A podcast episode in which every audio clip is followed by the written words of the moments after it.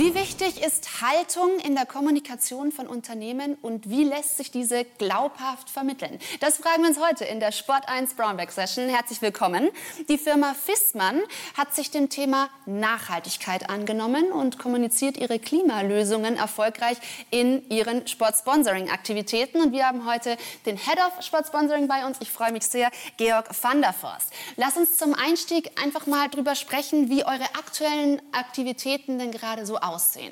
Ja, erstmal hallo. Es freut mich, dass ich hier sein darf. Ähm, ja, zu unseren aktuellen Aktivitäten äh, im Sport. Die sehen so aus, dass wir mehr oder weniger zwei große Plattformen bespielen als Unternehmen.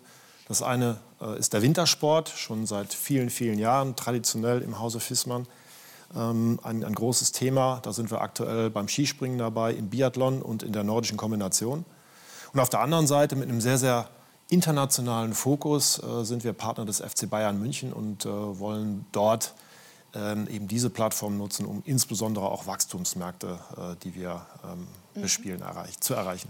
Und wie schafft es Fissmann da, das Thema Nachhaltigkeit ganz konkret zu integrieren in die Sport-Sponsoring-Aktivitäten? Ja, das Thema Nachhaltigkeit spielt tatsächlich in allen Aktivitäten im Sport für uns eine sehr, sehr große Rolle. Ähm, das eine ist, dass wir einen Titel immer mitnehmen, nämlich die des Klimapartners. Wir sind Klimapartner im Wintersport, Klimapartner beim FC Bayern München. Das ist mehr oder weniger der kommunikative Anker.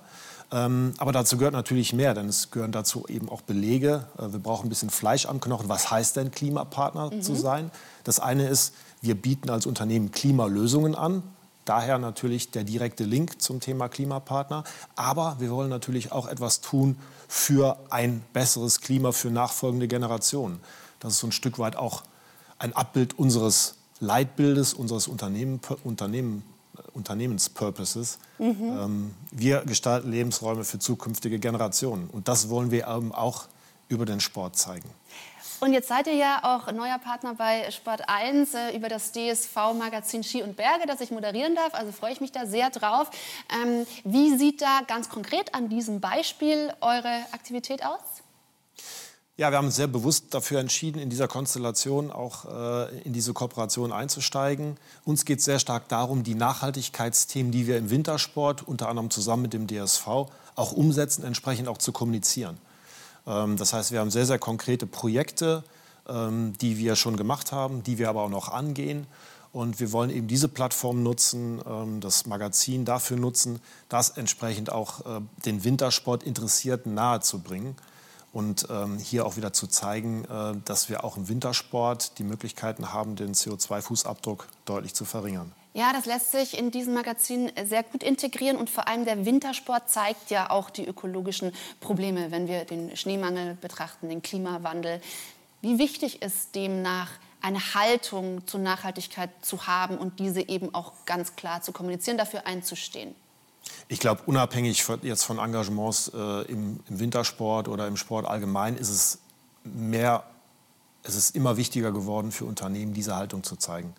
Ähm, es wird erwartet von, äh, von der Öffentlichkeit, von den Kunden, ähm, für ein Thema zu stehen. Ähm, für uns ist es eben die Nachhaltigkeit mit dem Schwerpunkt der ökologischen Nachhaltigkeit. Das ist eben Teil auch unseres Angebotsportfolios und dem inneliegend. Und man kommt als Unternehmen, aber eben auch als Sportrechteanbieter an dem Thema nicht vorbei. Jetzt ist es natürlich aber auch ein gewisser Trend, sich ähm, dieses Thema auch auf die Fahnen zu schreiben. Gewisse Unternehmen leben dann aber gar nicht danach oder praktizieren es, äh, Stichwort Greenwashing. Wie lässt es sich also glaubwürdig, authentisch damit umgehen?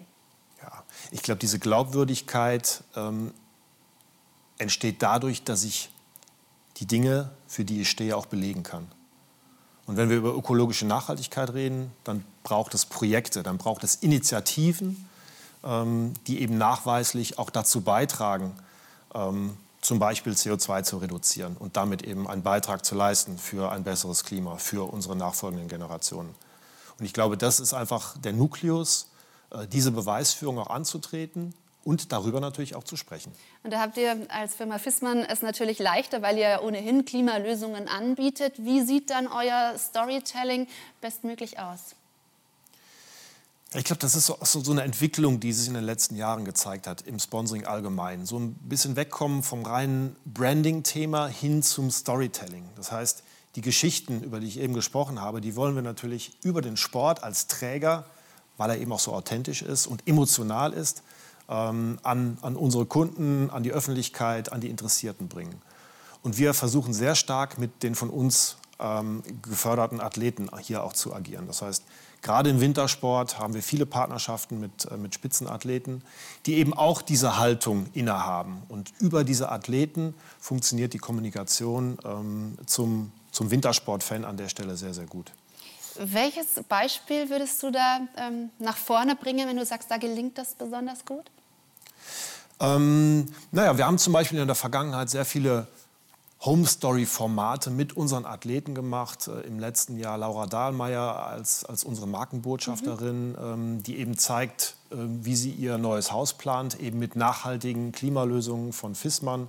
In dem Falle ging es um eine Wärmepumpe in Verbindung mit einer Photovoltaikanlage, also sehr nachhaltig gedacht. Das Gleiche haben wir in der Vergangenheit schon mit anderen Athleten gemacht, ob es Arndt Pfeiffer war, Benny Doll, die tatsächlich in ihrem Hause diese Lösung verbaut haben, weil sie von sich aus sagen, ähm, damit habe ich die Möglichkeit, eben auch meinen Beitrag zu leisten, um das Thema Klimaschutz ähm, angehen zu können. Also das sind dann auch Athleten, die es eben selbst leben und somit auch auf diese Authentizität einzahlen.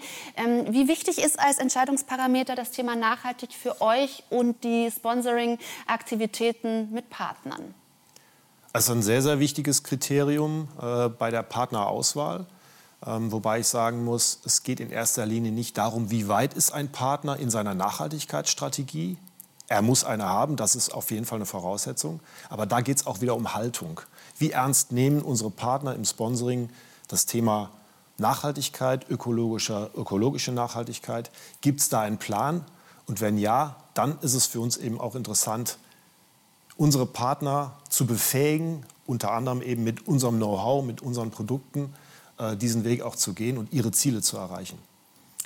Dann würde ich sagen, Georg, vielen Dank an dieser Stelle für den Input. Wie immer kurz und knapp und knackig als Snackable Content für euch. Das war die heutige Sport 1 Brownback Session.